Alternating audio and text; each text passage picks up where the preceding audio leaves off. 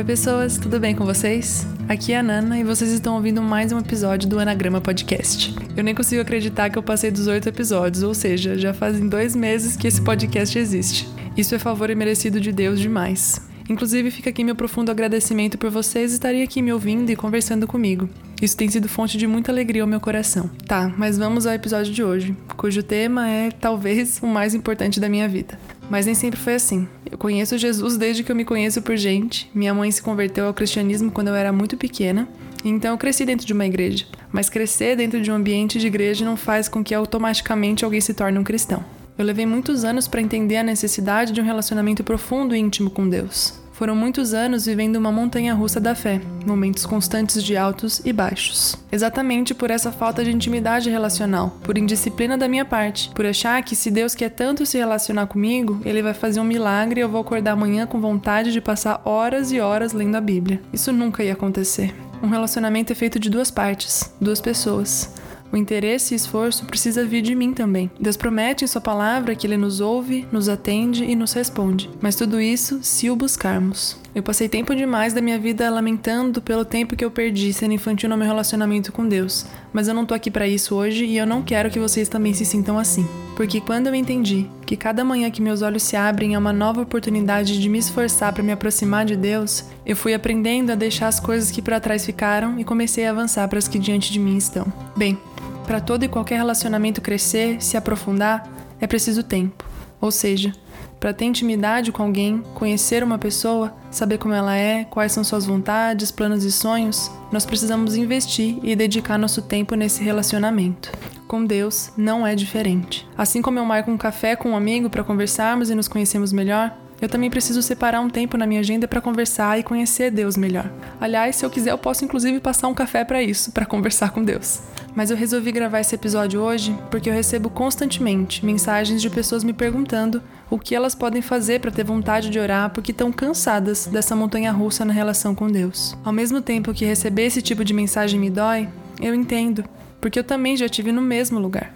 Mas a verdade é que para se apaixonar pela oração, você precisa orar mesmo sem vontade, mesmo preferindo fazer qualquer outra coisa. Nós damos nosso tempo àquilo que nós entendemos como prioridade em nossas vidas. Enquanto nós não entendermos racionalmente que não há nada mais valioso que Cristo, nós não seremos convencidos a nos derramar aos seus pés. Por muito tempo eu fiquei querendo sentir coisas, esperando uma vontade sobrenatural surgir no meu coração para me dedicar à vida com Cristo, sendo que fé é a certeza e convicção do que não vemos, como diz em Hebreus 11. Ou seja, é a razão, não o sentimentalismo que me leva a crer em Deus. Então, se você está esperando diariamente vir uma vontade, um desejo sobrenatural de amar e dedicar sua vida a Deus, eu sinto lhe informar que isso não vai acontecer. Você vai precisar se esforçar. Eu tenho plena convicção que você só ama seus amigos porque você já passou muito tempo com eles, os conhecendo e eles foram dia após dia ganhando o teu coração. Mas a diferença entre os nossos relacionamentos com as pessoas e com Deus é que ele não é somente um amigo, mas também nosso pai e mestre.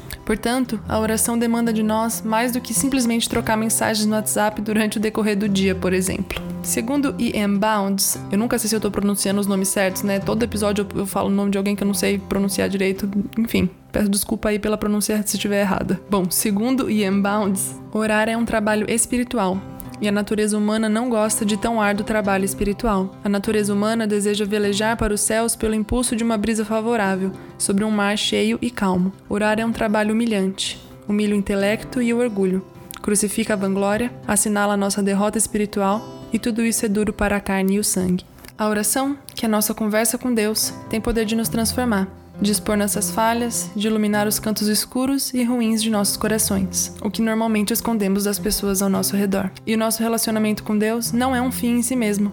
A intimidade com Ele é para benefício dele mesmo, para honra e glória de seu nome. É através da oração que Deus faz o trabalho de cavar um poço dentro de nós. É nela que Deus cava fundo nos nossos entulhos, tirando toda a sujeira até começar a sair água limpa e pura. E não há glória nenhuma para nós nisso. Eu costumo dizer que a oração é o meio pelo qual a fé racional é cravada em nossos corações. É o meio pelo qual Deus transforma o conhecimento em vida. É lendo a palavra de Deus que nós o conhecemos, mas através da oração nós transformamos a verdade escrita em vida ao nosso coração. E nisso eu volto a dizer que é necessário nos demorarmos na presença de Deus. A oração nos traz intimidade com Ele. E Ian Bounds novamente diz: A intimidade com Deus não se faz às pressas. Demorar-se sozinho com Deus é o segredo para alguém conhecê-lo e ter influência junto a ele. Ele cede a persistência de uma fé que o conhece, cede as suas mais ricas dádivas àqueles que declaram seu desejo e sua apreciação por elas pela constância e sinceridade de sua importunação. Ou seja, quanto mais tempo gastamos com ele,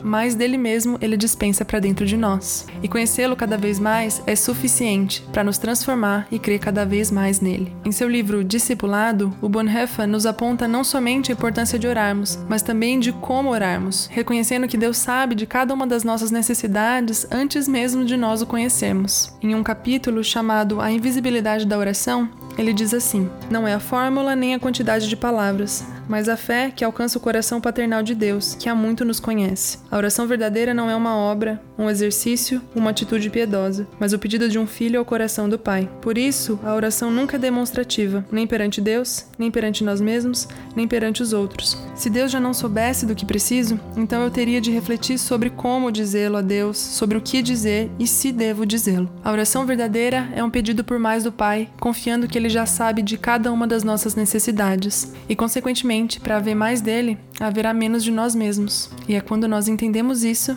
que percebemos que precisamos morrer para nós mesmos. Eu tinha um coletivo com uns amigos chamado Ore Depois de Ler, em que a Raab, uma das escritoras, uma amiga muito querida ao meu coração, escreveu um texto chamado Cruzada. E nesse texto ela diz assim, num trecho: Contudo, por mais que eu reconheça a importância da cruz, assumir um compromisso com ela é difícil. Afinal, é consentir com a minha própria morte, é abrir mão do que me traz prazer, é deixar de lado meu conforto por um caminho pedregoso com um grande peso sobre as minhas costas, para ao fim morrer. E Cristo parece estar tão comprometido com a minha morte, tanto quanto Deus Pai esteve com a sua porque quando eu me ponho a questionar sobre o que é humanamente justo e o que é espiritualmente adequado, ele me fala ao ouvido: Quem não toma a sua cruz e vem após mim, não é digno de mim. Eu amo esse texto da Rabi e eu acredito que ele é o melhor texto que a gente publicou durante todos os anos em que essa página que a gente tinha existiu, porque ele expõe com clareza a morte que todo cristão precisa passar para permitir que Cristo viva através dele, a morte do próprio ego quando Davi diz no Salmo 27 que o único desejo dele é morar na casa do Senhor todos os dias da sua vida, para contemplar a beleza do Senhor e meditar no seu templo,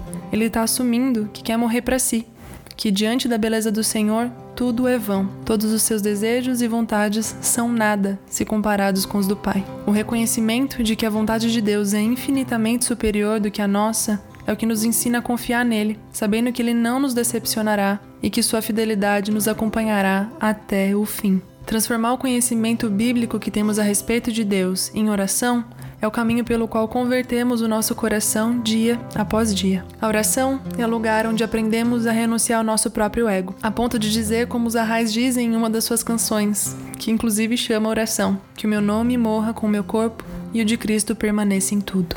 Na oração, aprendemos a calar o nosso ego e nossas vontades, no reconhecimento da supremacia de Cristo. E eu sei, é difícil manter uma vida de oração exatamente por isso. Como eu li lá no começo um trechinho do livro do Bounds, a nossa natureza não gosta de ser humilhada, e na oração não há espaço para que ela seja amaciada. Na oração, nós aprendemos a morrer para que Cristo viva. Aprendemos a amar cada parte de quem Ele é e cada parte de seu justo plano, permitindo que Ele viva em nosso lugar. Então, não, não há um segredo que a Bíblia não te contou a respeito de como se apaixonar por Jesus e não conseguir ficar um dia sequer sem orar. Ela nos ensina que para haver intimidade é preciso esforço, dedicação e disciplina. Não dá para amar uma pessoa a ponto de querer gastar seu tempo com ela se você não a conhece. Mas é aí que mora o paradoxo, porque para conhecer uma pessoa é preciso gastar tempo com ela. Ou seja, para o relacionamento íntimo com Deus, para ter prazer em gastar seu tempo com Ele, é preciso conhecê-lo. E a maneira de fazer isso é dedicando seu tempo conhecendo ele. Sobre esse pequeno paradoxo, o Bounds diz assim: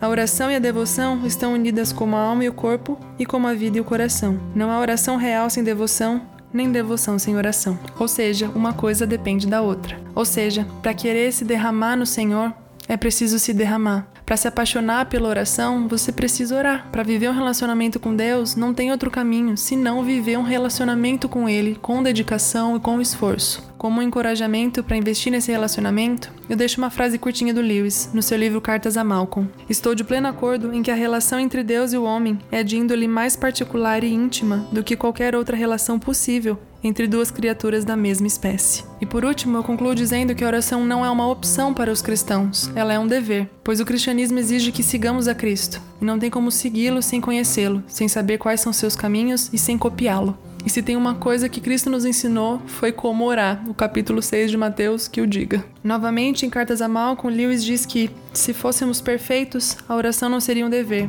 mas um deleite. Um dia, se Deus quiser, será. E eu mal posso esperar por esse dia, o dia do Senhor, em que ele novamente virá, em que nós o veremos face a face e habitaremos com ele eternamente. Lembrem-se que o abrir dos seus olhos pela manhã já é misericórdia de Deus, e só por isso ele já é digno do nosso amor e dedicação.